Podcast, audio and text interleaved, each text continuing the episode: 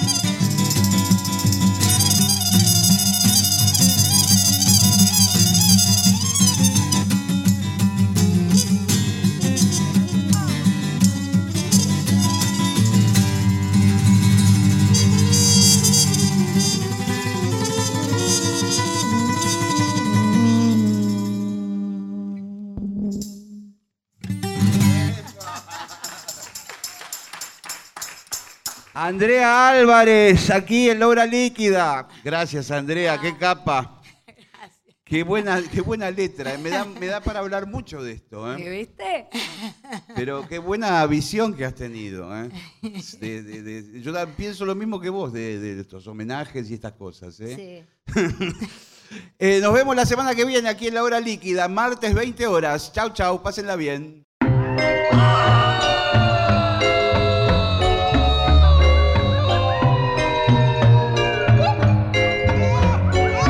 La hora líquida. Palabras, historias, anécdotas, canciones destiladas a lo largo del tiempo. Un cóctel que se evapora, una hora que se escurre entre las manos. Mi nombre es Gillespie y les doy la bienvenida a La Hora Líquida. Noches, ¿cómo están? Una nueva emisión de La Hora Líquida hoy con una invitada increíble. Baterista, percusionista, compositora, líder de banda, ha tocado con todo el mundo. Vamos a tener mucho de qué hablar esta noche con Andrea Álvarez. Bienvenida, ¿cómo anda? Hola, ¿qué haces? ¿Qué- ¿Cómo va? Bien. Bueno, mira, eh, Ando bien y ando de todo, sobreviviendo, digamos. vamos a hablar de tu faceta bien y de tu faceta de todo. Sí. Eh, igual, a ver, haceme una pintura de, de tu actualidad en general. Digamos, puede ser lo artístico, puede ser lo personal. ¿En qué andás? La actualidad es que mm, estoy un poco cansada de la actualidad. Sí. y Sí. que como estoy por cumplir 60 años, es como que... Y aparte estoy escribiendo, estoy por escribir un libro también. Eso está muy bien, ¿eh? Sí, lo estoy por hacer con Adriana Franco. Estamos en eso. Entonces, eso hace que yo esté mucho tiempo pensando en mi vida. Y aparte registro también de que tengo más para atrás que lo que tengo para adelante. Es un hecho, voy a cumplir 60 años, suponete, yo con la experiencia con mis viejos, registro que más o menos, bueno, 20 años más de más o menos que me dé el bocho y después, bueno, que se arregle mi hijo. No, entonces, a lo que voy es, mm, o sea, uno trabaja, una trabaja para estar bien, pero entonces hay un, digamos, lo que se dice pocas pulgas, pero a la vez también hay un aguante mayor, hay de todo. Sí, sí, hay una especie también de sabiduría, de paciencia. Hay una paciencia, hay una empatía y también hay una gana de pegar unas piñas que Sí. para que no rompan más, ¿viste? Vos sos un caso, podríamos decir, eh, paradigmático, y le voy a explicar por qué. Eh, vos empezaste desde muy joven, Sí. sos muy talentosa en un instrumento que no lo tocaban tanto las chicas en aquel momento. no lo tocaban nada. Nada. Sí. Y transitaste mu- muchísimos años de, de profesionalismo, vamos a decir así, to- tocando con bandas importantes, en Sí. grandes auditorios, grabaciones. También tuviste tu experiencia en el exterior. Sí. Eh, es decir, que vos estás parada en un lugar muy piola para hablar. Sí. ¿Me entendés? Hay otros que no, y que hablan igual, digo. Sí. Pero es interesante porque vos, y, y lo, lo veré en tu libro seguramente, recorriste todo el camino que todos los músicos queremos hacer, digamos. Menos uno. A ver, El que no recorrí es el, el hacer un montón de cosas con mi propio proyecto. Eso sí lo tengo como una cosa pendiente. Nunca puedo llegar a desarrollarlo por, por ahí por tomas de decisiones que tengo, ¿viste? Porque nada es casualidad. Una, vos vas eligiendo con este no tengo ganas o esto no me gusta, pero por una razón u otra, o un destiempo, o algo, este, con mi banda no, no pude viajar o hacer un montón de cosas. Ni te digo tocar en estadios porque ni siquiera creo que mi proyecto sea eso y nunca fue mi, mi meta. Sí, pero si vos me decís, ¿qué te gustaría hacer que no sabes si vas a poder hacer? Ir de gira por todo el país con mi banda, tocar en teatritos, no en bares. O sea, yo toco en bares, me encanta, pero ya a esta altura yo tendría que tocar en teatritos. O sea, porque es Sí, como el sí, o- estilo o de en música. teatros grandes también. Pero, Porque a veces estoy ensayando y, y escucho, no se escucho, digo, che, qué bueno que está, qué bueno. Y bueno, pasa lo que pasa. Incluso cuando vos podés decir, bueno, qué sé yo, por ahí en un momento lo que pasa es que las mujeres, yo me acuerdo cuando hice el disco Dormís, que nadie me lo quería editar y después nadie sabía Sí. cómo laburar la tapa porque yo estaba en tetas, digamos, tetita, lo que sea. Y era como una cosa muy a destiempo, por la cual tuve que pagar un precio también. Y, y después es como que décadas después, aflora algo que vos decís, bueno, wow, ahora entonces voy a poder expresar. Mi no. claro, porque yo me acuerdo de aquel disco, hemos hecho entrevistas, yo creo que estaba en la Rock and Pop eh, en esos años. Siempre tuvo un montón de prensa, porque y, digamos, hemos tenido estas charlas de este estilo, y es verdad que vos de alguna forma anticipabas una cuestión con, el, feminismo que no existía en ese momento. No, y, era, y recibí bastante este, ninguneos así como de, sentirme muy sola en esa situación. Eh, y no solo de eso, de cuestionar un montón de cosas.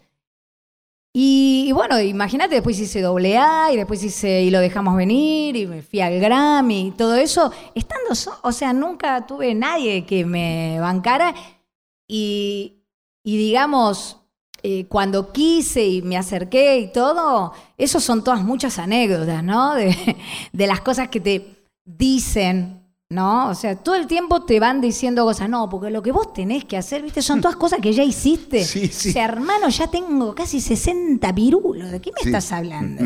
tenés que hacer un ciclo y te, Lo peor es cuando te dicen te tenés que hacer amiga de fulano o fulana, que son por ahí las mujeres de moda en el momento. Tenés que hacerte amiga. No, ¿qué amiga? Yo me hago enemiga. Como enemiga soy mejor.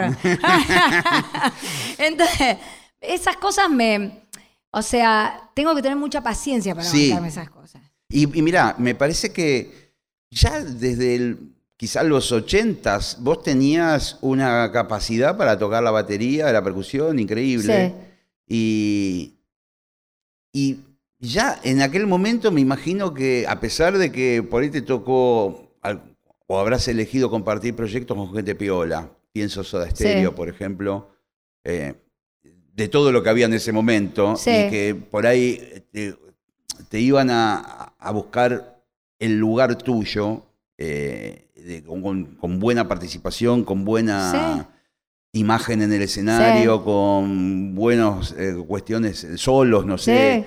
Eh, también debo reconocer que los 80 después, ahí hasta me incluyo, éramos todos unos machirulos. Sí, pero era una cosa muy cultural. O sea, cuando yo estaba en Soda, si bien cuando todo empieza, para mí era como medio natural, porque imagínate que cuando empecé en el grupo Mía, que ya había mujeres, o sea, después apareció Rush, todas chicas. Todas chicas, claro. Y éramos amigas y era como un micromundo que era la realidad que yo me había armado, que tuve la suerte de poder armar, porque por ahí hay otras que quisieron y no pudieron. A mí se me juntaron los planetas. Yo era una gran, eh, o sea, digamos, Horacio Llanelo, que era mi profe, siempre decía y le decía a mis viejos, lo que pasa es que Andrea tiene el foco puesto ahí, tiene el foco puesto ahí. Tenía el foco puesto ahí. Y también tenía el foco puesto en todos los, pibes que me gustaban. no, bueno, pero... Eso, este eso, era, ahí se me iba el foco. Siempre, ahí se me fue Pero el foco. también vos despertabas muchos suspiros. Yo me pensaba que no. Eso me enteré después, si no, hubiera sido una batalla campal. ¿eh? Eh, Era el comentario de la época. Pero eso me enteré después. Bueno, bueno, bueno. En el momento, yo pensaba que era fea, que nadie gustaba de mí. Digamos, he bajado unas cabezas que, me daba cuenta, ¿no? Tenía, era, estaba en mi flor, tenía yo, me gustaban los pibes, y bueno, y los un poco más grandes también, y que venían. En ese momento me gustaban más grandes, después cuando crecí me gustaban más chicos, ¿viste? eh, sí, más o menos me gusta la misma. Señora. Y este, pero, digamos, esa era mi distracción mi, sí. mi auto-boicot. Digamos, me iba un poco... Y, y sobre todo si esas relaciones por ahí eran un poco conflictivas o algo, ¿no? Siempre eran conflictivas. Porque, porque era una relación conmigo y con la... Mi relación era con la música, en realidad. Hasta que yo estuve con el papá de mi nene, incluso habiéndome casado antes y todo, me casé varias veces. Y este, digamos, hasta ahí eh, yo no me yo por más que salía con pibes, con mucha, mucha cantidad, como decía mi mamá, ay, ¿cuántos novios? ¿Cuántos novios?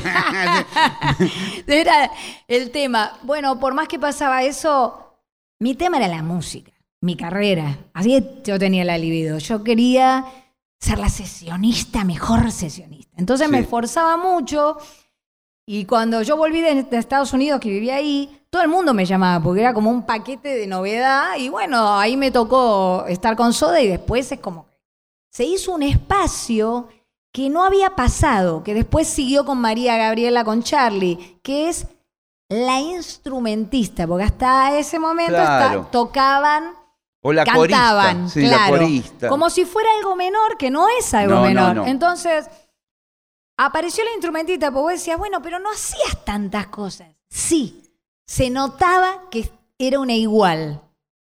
Entonces, ese lugar que medio que nos sorprendió a todos, a ellos, a mí, y que sorprendió también a las chicas que estaban mirando que son chicas sí, sí, sí, porque que por ahí van por primera vez un show y decían, ¿y esta? No, además la actitud tuya en el escenario, ¿viste? Pegándole unos palazos a las cosas terribles, ¿viste? A mí me, o sea, pero no estaba tocando la batería.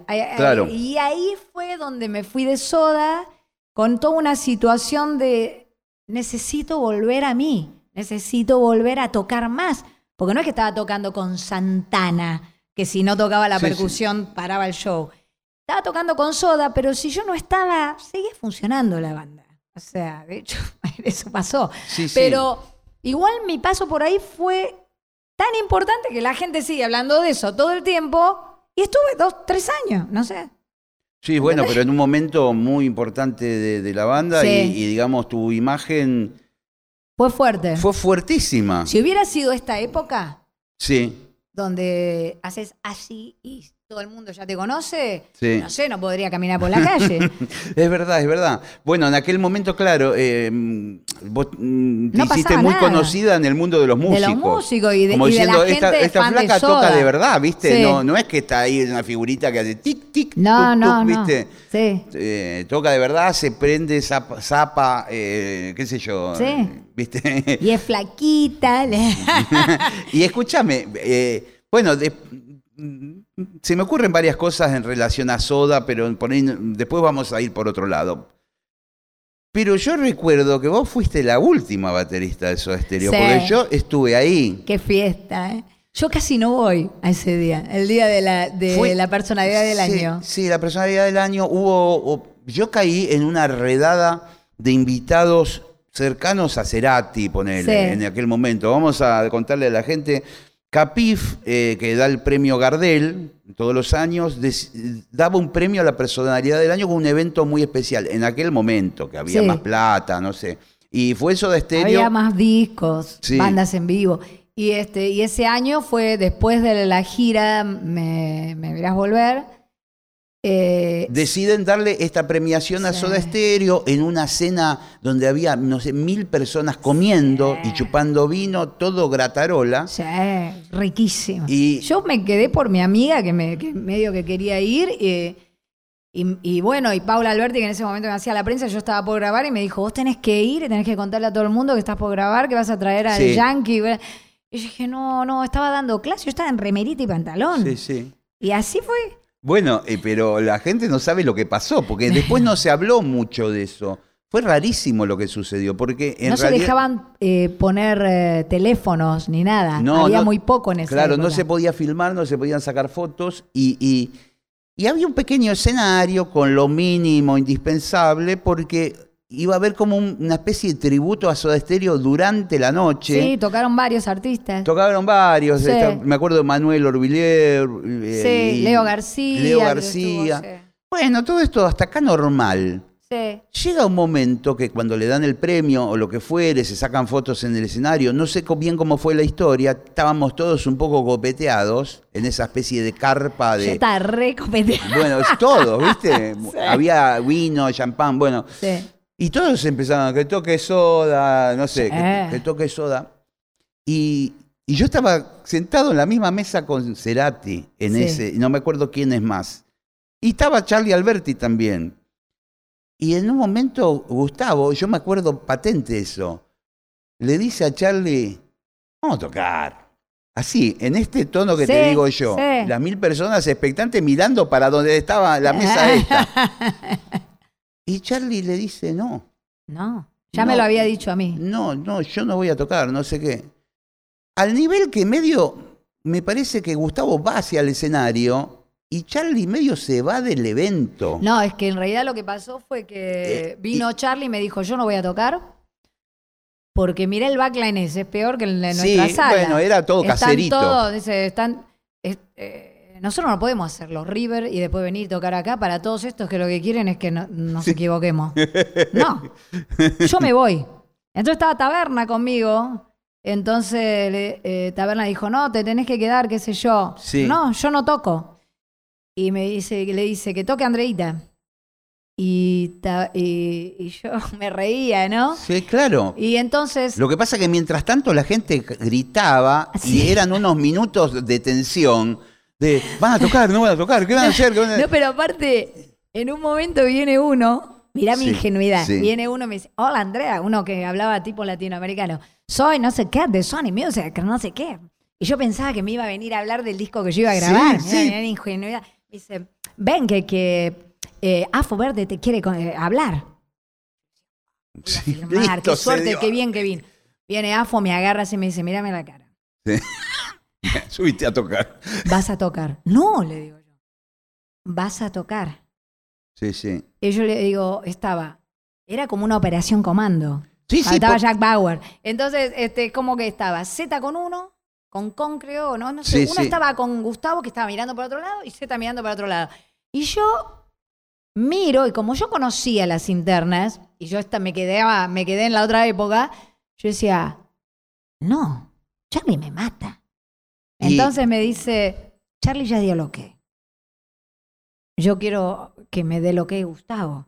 Claro, Y claro. aparte yo no sé los temas. Y esa batería yo no sé cómo es. Yo no sé, capaz que la batería a mí no, no sé. Y Andrea, vos te sentás sí. y... Sí, porque aparte se los comían los leones. No, pero aparte... Ya la, la gente Mirá estaba lo que a mí me pasó. Yo vi que estaba Samalea, todo y todos querían Sí, tocar. sí. Entonces cuando yo vi esos buitres dije, ah, no, papá, toco yo.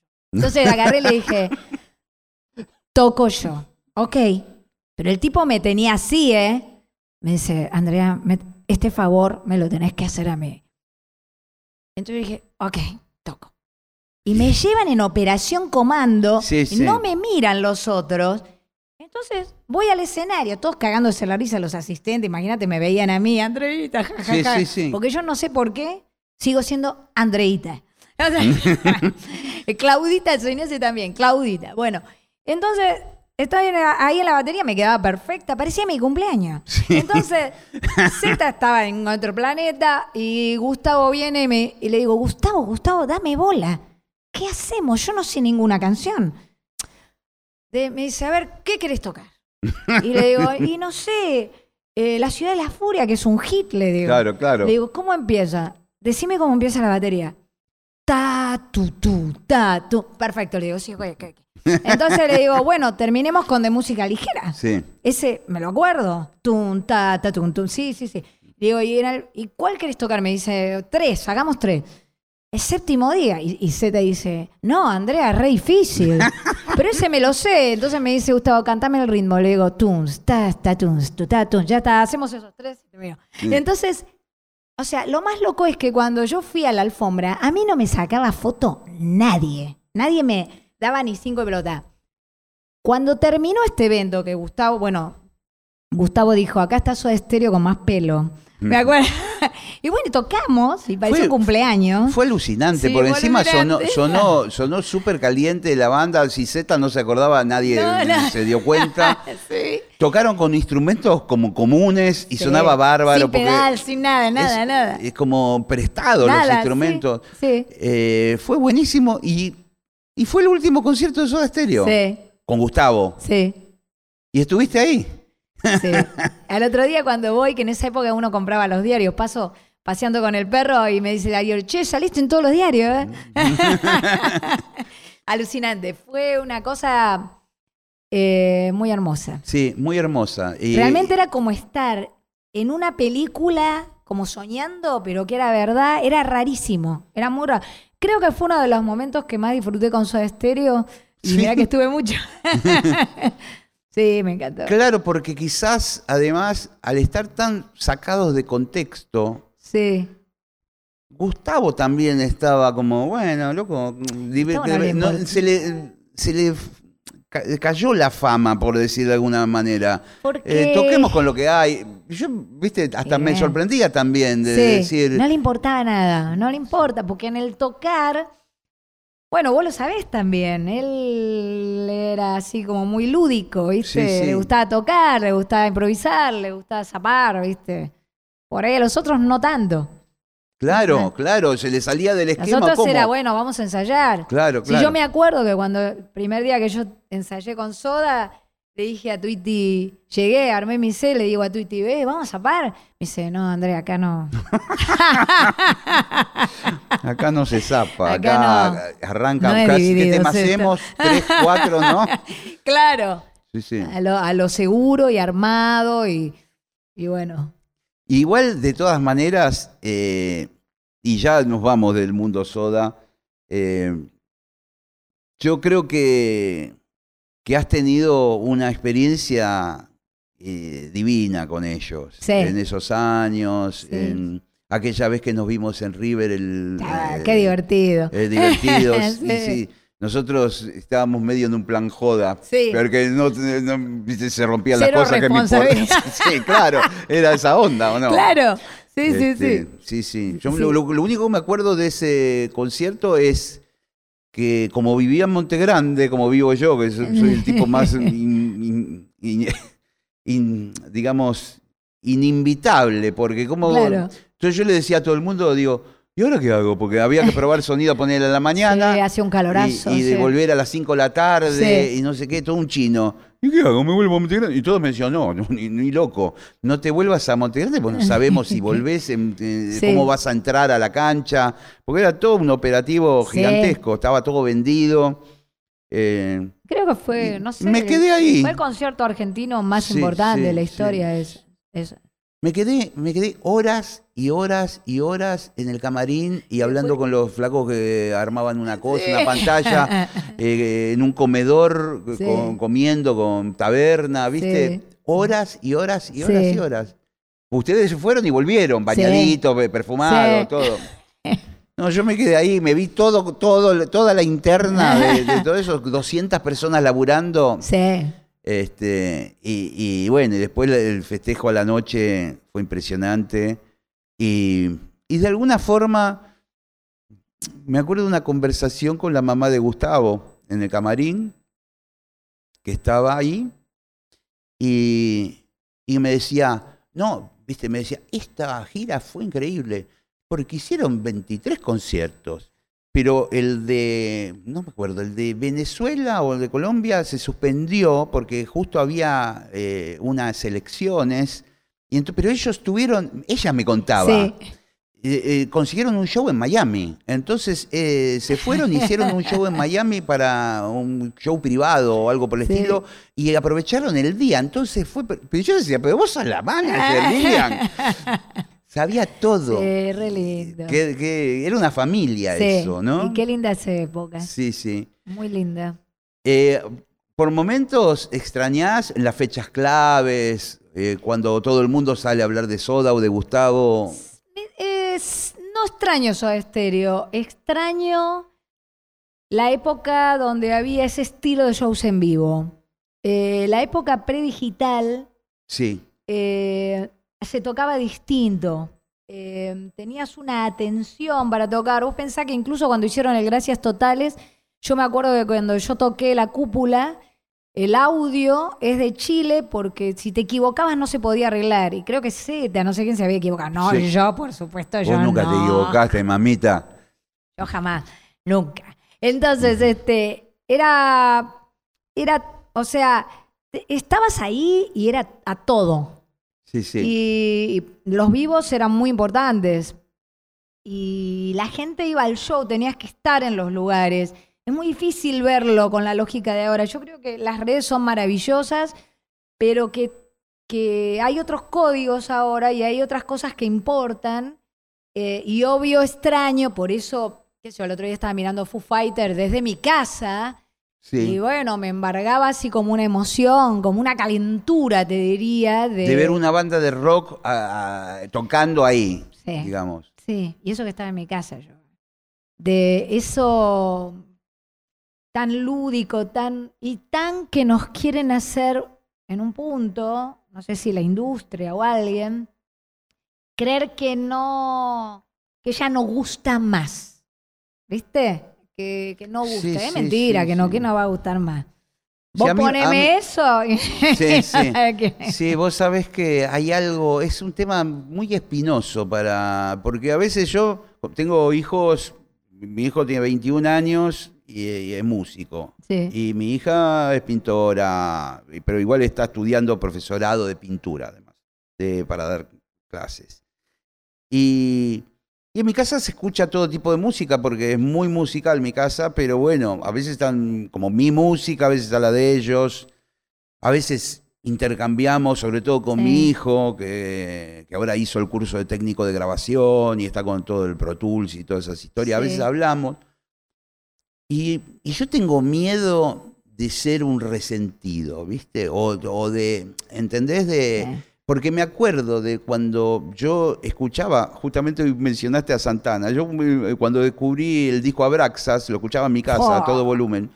Y mi viejo era, melómano, le gustaba, le gustaba la música, el tango, el jazz, las grandes orquestas.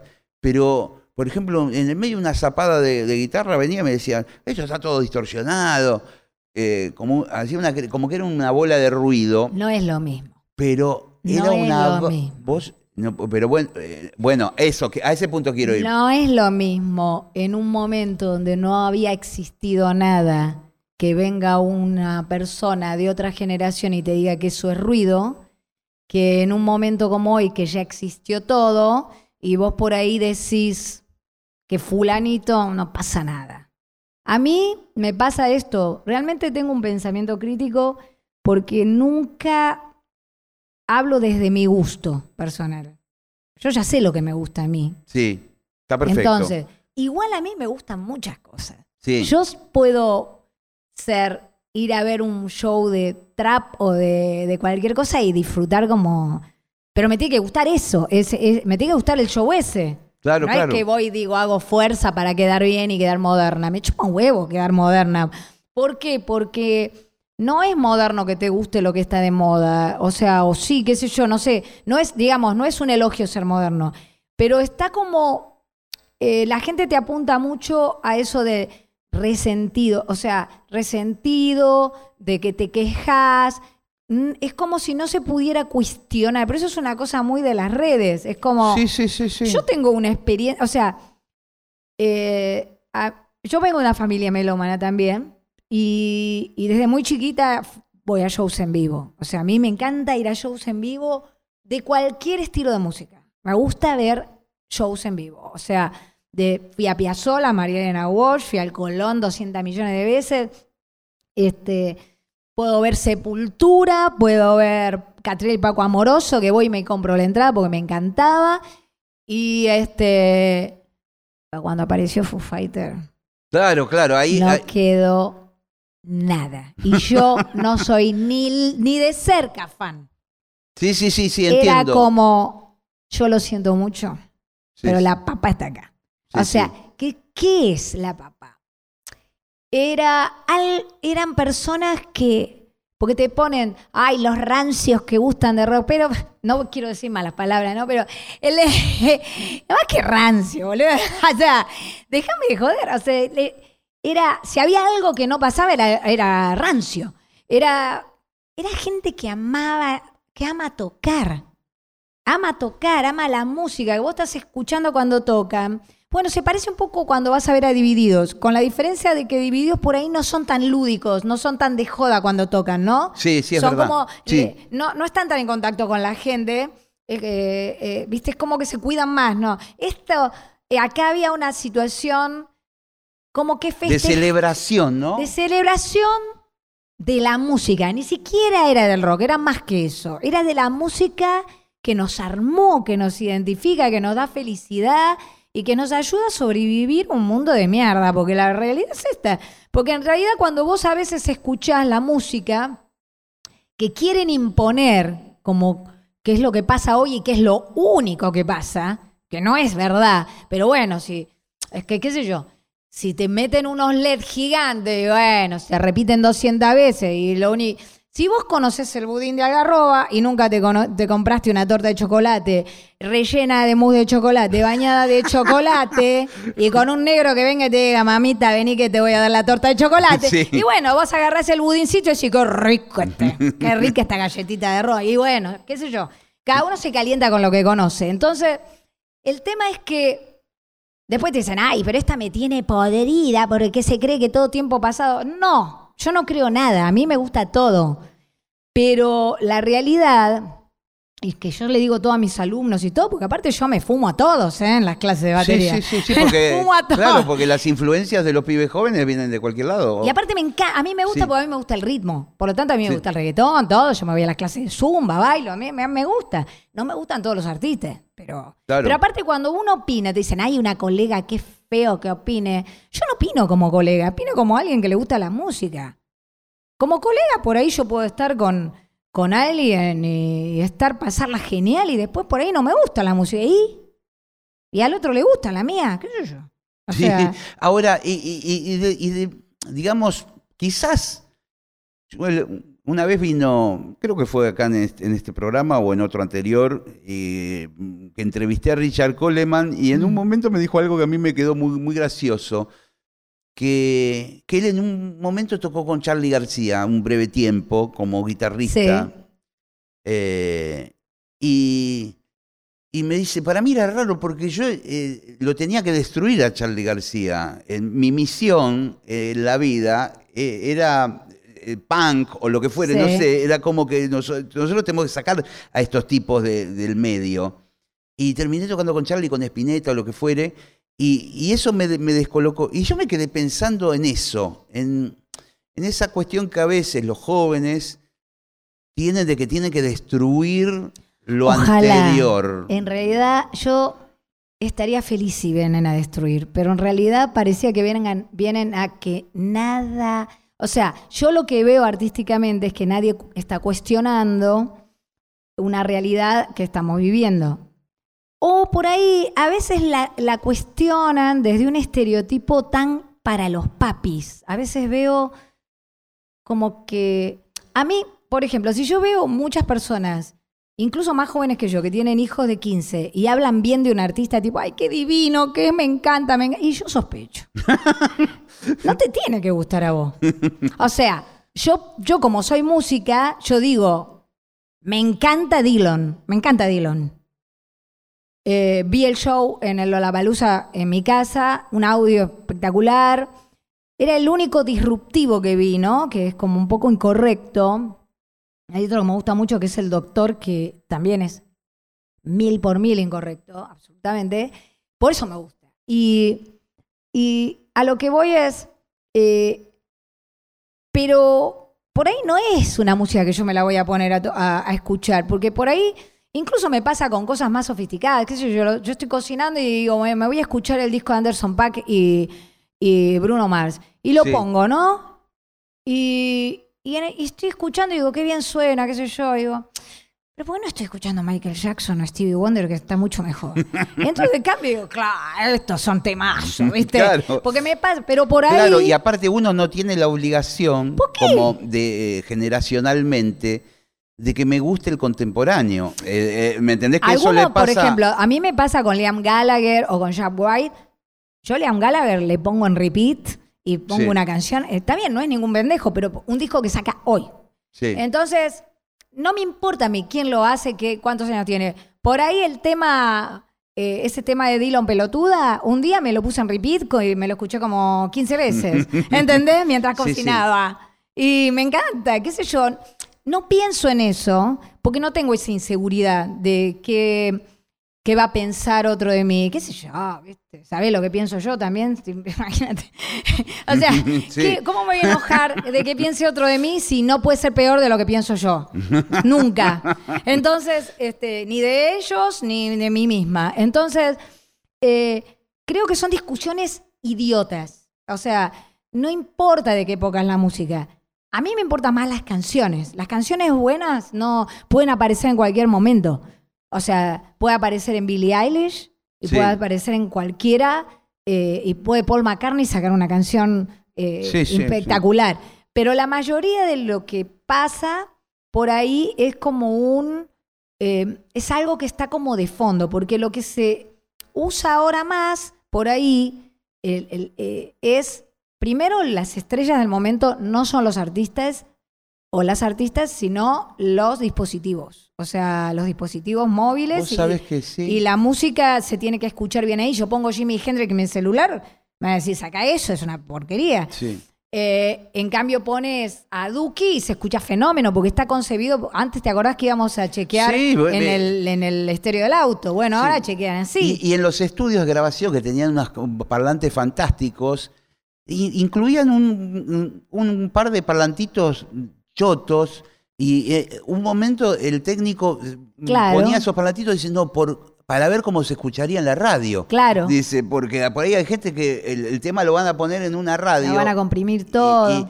Entonces chequeaba un minuto en esas porquerías, digamos, para ver. Eh, para ver si, si Pero no se trabajaba específicamente para que sonara no, porque había estaba el disco. Pero claro. el tema es que si yo tengo que hacer mi disco, a mí eso no me importa, porque no tiene que ver con la música que yo hago. Sí, tal cual. Y, y, no voy a agarrar y decir, bueno, me voy a juntar con fulanita, qué sé yo, que está de moda. Y no me interesa, porque me voy a juntar con alguien, si me quiero juntar, a mí en, en las juntadas mucho no me caben, pero que tenga que ver con lo que estoy diciendo yo.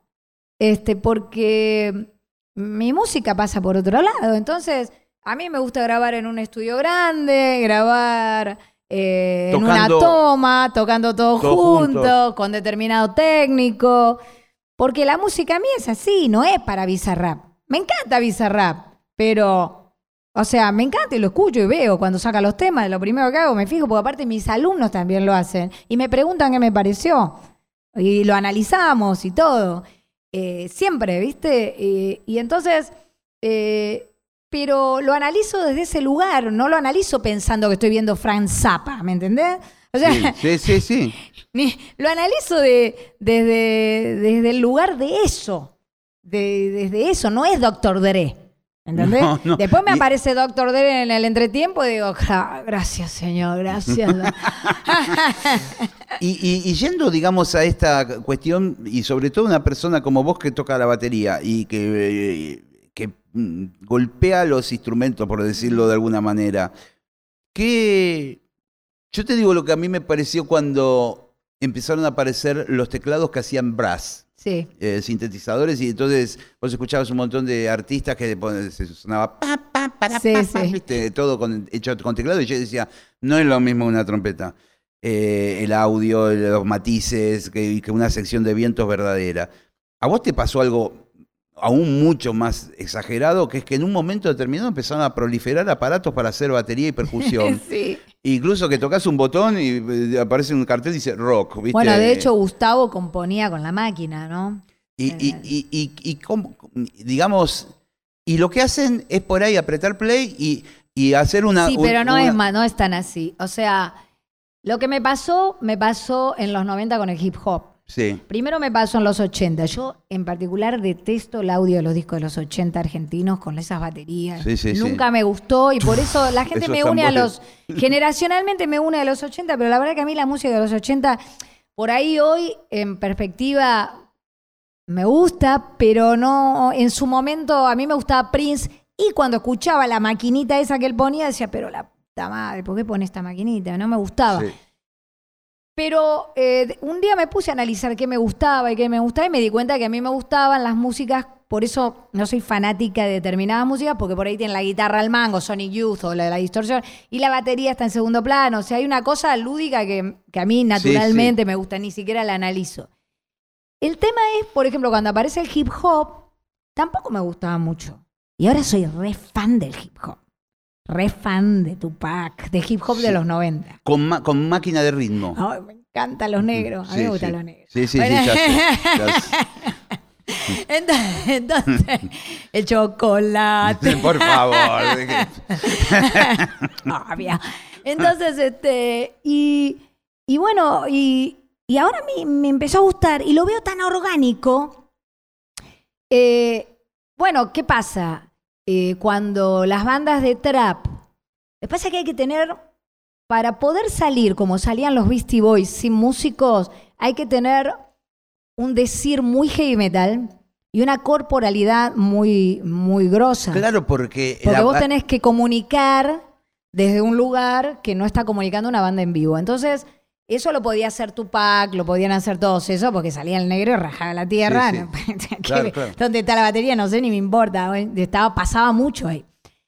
Por eso también las bandas de trap, nuevas, los solistas, porque ahora todo es solista, es mucho más fácil. No es un líder solo o una líder solo, y más fácil, viste, hablas con una sola persona y ya está. No va a venir cuatro a discutir y encima que hay que probar sonido, discuten, ¿viste? Hay que cargar instrumentos, que me gusta, es no, no. O sea, una sola, que se preocupe un poco las pestañas, esa boludece. Y, viste, lo, sí, la naricita, todo eso más importante. Eso. Eh, entonces, el, eh, bueno, en vivo tienen que poner música, músicos. A mí lo que me gusta ver ahora es que hay unos músicos sesionistas del carajo. Sí, bueno, pasa, mencionabas vos ¿eh? a, Catriel, todos esos flacos. Hay unos músicos de, y digamos... Yo disfruto mucho mirando eso. Hacen ¿eh? las dos. ¿viste? Y de hecho, Duki, está tocando con Andy Villanova, que la rompe mal. Sí, sí, eh, mezclan lo electrónico con los músicos ahí, sobre todo en los conciertos, ¿no? Dicen, no, pará, batería, tiene que Y porque, quieras o no, cuando necesitas un poco de excitación, tenés que apelar al rock. Sí. Tenés que apelar, aunque sea a, algo de la estética de rock. De hecho, lo hacen. Se acercan un poco cuando van al rock a la onda Ranger, que es de Machine, esa onda, ¿viste? Que es medio rapeada. Sí, sí, sí. Eh, y bueno, otra cosa, a mí me gusta el, el, que rapea, depende de la rítmica que use. Si está todo ta, ta, ta, ta, ta, ta, todo en semicorcheo, digo, bueno, aburrí. claro, porque también ese es el arte, ¿verdad? Las, las, figuras rítmicas que hacen y cómo Eso es lo que pasaba con, con y Paco Amoroso, que tenían una rítmica superior eh, en todo su concepción. Yo no lo, lo, analizo después, digo, ¿por qué me gusta esto y esto no tanto? Ah, claro, mira la rítmica que está haciendo. Claro, entonces a mí eso me, me, me llama, ¿viste? Me, me, gusta y estoy ahí, la paso bien y me lleva hacia un lugar eh, de adolescencia un poco, ¿no? Sí, a, mí, me sorprendió una cosa con Catriel, que ahora hace mucho que no lo veo, pero eh, antes de que viniera el gran suceso de él, él ya trabajaba, a mí me mostró demos, yo lo, conocí a través de un amigo. Y, en una oportunidad tocó la guitarra con mi, con mi grupo, con mis temas. Eh, eh, en ese momento, cuando era más chico él.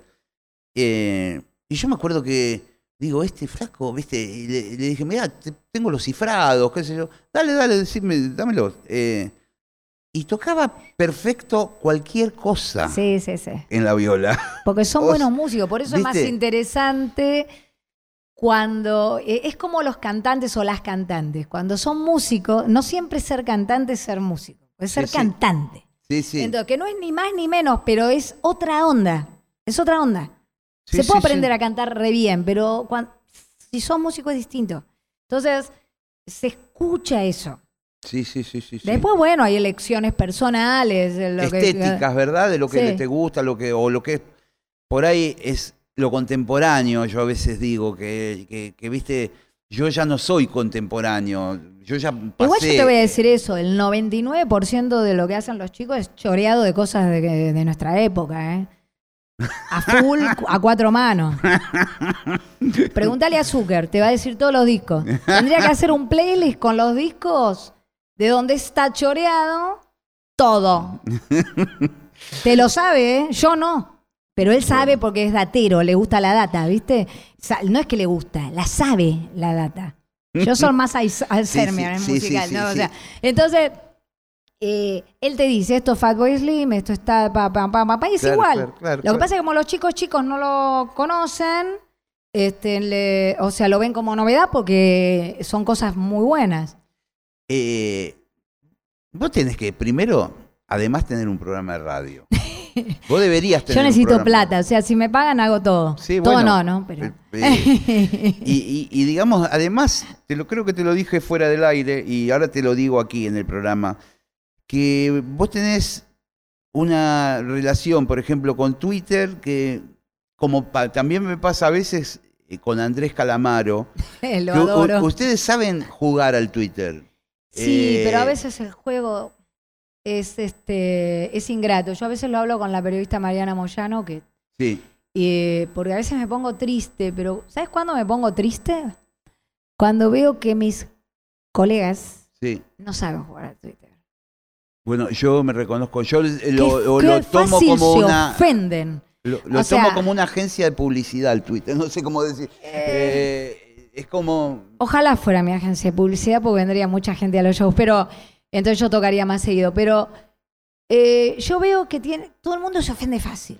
Sí. Como, sí. porque es como si estuvieran inseguros de sí mismos. ¿Me entendés? Eh, yo, yo no me ofendo fácil. Es muy difícil que me ofende porque nadie sabe lo que a mí me hace ofender. Claro, No tienen ni la menor idea. claro, claro, claro. O sea, se creen que yo me ofendo si me dicen, pero ¿quién sos? Te revoleaste la pandereta con Soda Stereo. O el otro Sí. día se me ocurrió hacer una broma de Miley Cyrus, Sí. que estaba divina, una ídola total, con un body. Entonces hice una broma y puse una foto mía con body, pero yo ya tenía 50 años con pirulo Sí, sí. con el body, ¿eh? Sí. Hice una broma, pero para mis amigos. Sí, y todos sí. los pendejos diciéndome quién sos, qué tal, ya te No vimos. entienden. eh, eh, Pero anda, pero anda, no entendiste nada. Claro, claro, el humor donde está, No, ¿viste? aparte Sí. no tienen, no entienden. Igual de todas maneras. Uno eso me mandó lo- la foto de Cerati esa cuando dice quién chota sos. Sí, me estás cargando. sin saber, seguramente, No, no, porque no Le dije, sabe. pregúntale a Cerati y te va a decir. Entonces, eh, es como, pasa eso, porque hay acceso total, pero eso a mí mucho no me jode, no me jode nada, eh, porque son pibes, chicos que no entienden, no a, saben. a mí me parece que vos generás eh, tendencias, digamos, con, porque, como pasó en algún Sí. momento con Calamaro, que, pero también Andrés, también eh, llegó un momento Lo que, que pasa es que se borra porque eh, viste, Andrés se lo sí, sobrepasa. Andrés sí y, eh, se, se moviliza Claro. mal. Yo a veces también, pero yo te vuelvo a decir, cuando siento que mis colegas, vamos a llamarlo, me mandan los trolls, me mandan, Sí. no saben tener una discusión o de broma. Sí, sí. Y eso, gente, te estoy hablando gente que vive de tocar, que llena lugares, que Sí, le sí. va bien, que triunfa. sí. entiendo. Me manda gente, hay gente que me escribe, eh, por ejemplo en Instagram, una piba, te voy a dejar de seguir porque bar- bardeaste a fulanita de tal. Porra. Primero no bardea a nadie. sí. Sí. O, sea, pues, lo que- por, o sea, por ahí sí bardeé, pero no en público ni en ningún micrófono. ¿Y cómo haces para.? Y vos le. que- No le contesto porque mi hijo me dice, no le contestes a ah, ceros. eso te iba a decir, Mi porque hijo me es dice, mamá. Te vas a tener que replantear las redes sociales, no puedes seguir así, me dice mi hijo. Claro, porque eh, vos, eh, incluso eh, el contestar es alimentar. A veces la otra persona es un turrito, ¿viste? Y le gusta que. Nunca va a ser más turro que yo. Bueno, pero digo, Pero le igual- gusta llamarte la atención y que vos te. Igual si, por ejemplo, subestimas a los jóvenes. Sí. ¿Cómo voy a subestimar a los jóvenes? Bueno, ahí a ella sí la subestimo porque como no entendió, pero no porque es joven, sino porque es boba. O sea, entonces, este, eh, qué sé yo. O sea, el, el tema es que la, la es como una consola Sí. la- una consola de 200 millones de canales. Las redes sociales pusieron todas las perillas en volumen alto. Se escucha todo. Entonces la música que se escucha es un ruido, un ruido, un ruido, un ruido, Sí, un sí. ruido, un ruido, un ruido. Porque no se escuchan las voces. Es y en ese quilombo gana el enemigo. Esa es la realidad. En ese quilombo gana el enemigo. ¿Quién es el enemigo? Hay muchos enemigos. Pero suponete en el mundo de la música, Sí. es el vendedor de electrodoméstico, el, el, el dueño de la productora, el, el capo que, que no quiere vender música, que, sigue que quiere seguir viviendo en esa quinta, teniendo esa amante eh, carísima, eh, comiendo todos los días sushi, te estoy escribiendo algo muy puntual, te, comiendo todos los días sushi en Osaka, y, ¿me entendés? O sea, eh, beneficia al que hace el business. Es como en la política, porque todo es política. Entonces, qué sé yo, ese ruido que hace que una chica crea que llegó, la pegué, porque esa es la frase también, ¿eh? eh las chicas, yo lo sé, porque aparte yo tengo muchos amigos chicos eh, de edad. Entonces, este, muchos, ¿eh? Y muchos en las redes. Entonces me cuentan cosas. Y por ahí me cuentan, estuve con fulanita y dijo, no, yo voy a hacer trap porque la quiero pegar. Y creo que antes, eso lo dijo David Byrne, no lo estoy diciendo yo, antes vos te sentabas o todas las historias de antes, eran, o lo ves en la película de Queen y qué sé yo, los artistas se sentaban en el, con el empresario porque querían hacer historia. Sí, sí, sí, totalmente. Ahora quieren pegarla, viajar, ir del Movistar Arena y despertarse al otro día en París, sin preguntar de dónde sale esa plata. ¿Qué pasó? Entonces existe lo que se llama el individualismo colectivo. O sea, quiero yo digo, tengo un discurso de que es para una cosa comunidad, porque entonces todos, todos, todos, y en realidad es un beneficio absolutamente individual donde eh, hay gente que la pasa mal porque mira y ve que hay triunfo, que triunfan, triunfan, triunfan, pero en realidad triunfan 10, pero la comunidad musical son miles y miles y miles. Entonces, eh, ¿qué es triunfar? ¿Qué, o sea, es, son muchos temas ¿no? para tratar, pero yo creo que eh, el, tema es que triunfa eh, eh, este. Sigan discutiendo. Yo, estoy con la guita. Es como lo del video de Pamela con, con Tommy Lee. No sé si viste la serie, está buenísima. No, no la vi. Alucinante, alucinante. yo soy muy fan del glam rock, todo así, todo eso medio mersa que me, me, fascina, porque lo lúdico me fascina, a mí me gusta mucho. Y, no, y bueno, mi nuevo disco, ¿sabes cómo se va a llamar? Policía de la Corrección. Y, y bueno, es, pero es genial. Otro tema. Es genial eso que decís, porque es cierto, yo, yo pensaba en términos también políticos, que siempre se favorece como la derecha en todas estas cosas, que es un poco lo mismo que decías vos, los empresarios, las corporaciones, el mercado. Eh, en todo este ruido, sí los que pierden son los de verdad, digamos. Somos. Bueno, gracias, somos. Pero, eh, viste, eh, eh, y gana todo el, negocio este. Sí, trascendiendo a los chicos, a los artistas en particular, ¿no? Que son, que en realidad no tienen nada que ver. No estoy hablando de ellos, que son como un, elemento que está ahí, que ellos no se dan mucho cuenta, pero. Un eslabón en una cadena larguísima que hoy están, mañana no. Claro. En lo último que les está quedando, porque el negocio cambió muchísimo, digamos, cambió más rápido de lo que podemos cambiar nosotros. Cambió muy rápido. Entonces, eh, están agarrados de los viajes a Miami y a, Las Vegas, están agarrados todavía, ¿viste? Y ya todo eso cambió, cambió.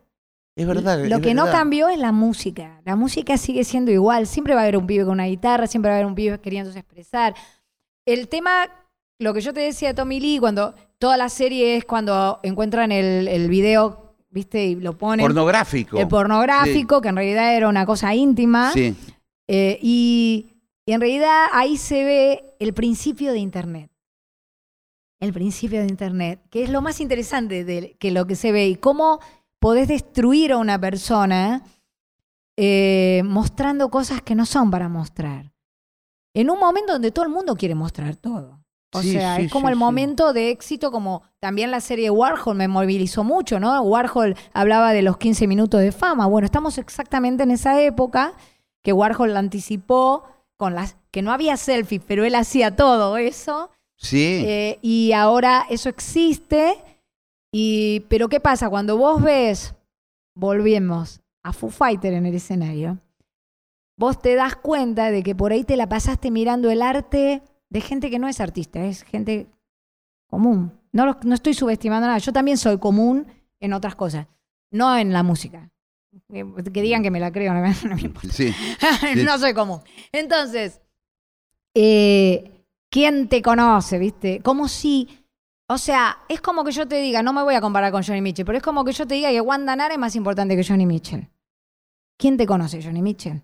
¿Quién sos? Sí, no, es terrible, ¿no? Entonces, ok, pensá lo que quieras, pero el, el, tema es, yo no estoy subestimando a Guandanar, es una ídola, imagínate. De no, acá no, no, pasó estamos a la hablando como de. La- eh, eh, tratando de decodificar eh, una cosa que está pasando sin importar eh, tanto el, los nombres. El, el poder de una persona normal que tiene todo el derecho de expresarse, qué sé yo, pero entonces vos estás tan acostumbrado a ver eso, a ver eso, a ver eso, a ver eso, a ver videos, los perritos, los gatitos, la, la gente que se cae, que se pega, que se rompe, Sí. que grita y de repente aparece Foo Fighter. Claro. Y bueno, ¿qué pasó? Hizo así en una mesa que estaba llena de porquerías, hizo así Sí. y limpió la mesa. Porque mm, la verdad, la única verdad es la realidad.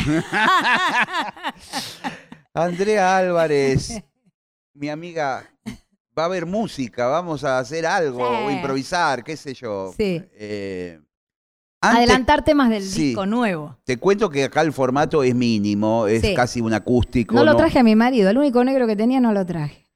Mejor, mejor, mejor. Sí, porque me rompe las bolas sí, se sí, fue en mi porque casa. aparte eh, es norteamericano. Sí, eh, no habla castellano todavía, hace como, no sé, 10 años, no sé, no quiere hablar, no se quiere argentinizar, está bien. Che, antes que vayamos a la parte de música, fechas, proyectos, Es que- cosas. Mira, ahora cuando salga este programa ya toqué. Porque estuve eh, mucho tiempo sin querer tocar. Y de repente el papá de mi hijo, Leo de Checo, Sí, me dijo, hacete una fecha en Stramer, déjate de joder. Y la fecha ya va a ser justo antes de, de que esto salga al aire, el que es el 26 de, de marzo, el sábado. Y le dije que sí. Yo no tenía ganas de tocar en vivo. Es como que, no sé, todo eso protocolo, no sé, sí, no sí, una sí, cosa, hasta que me puse a ensayar.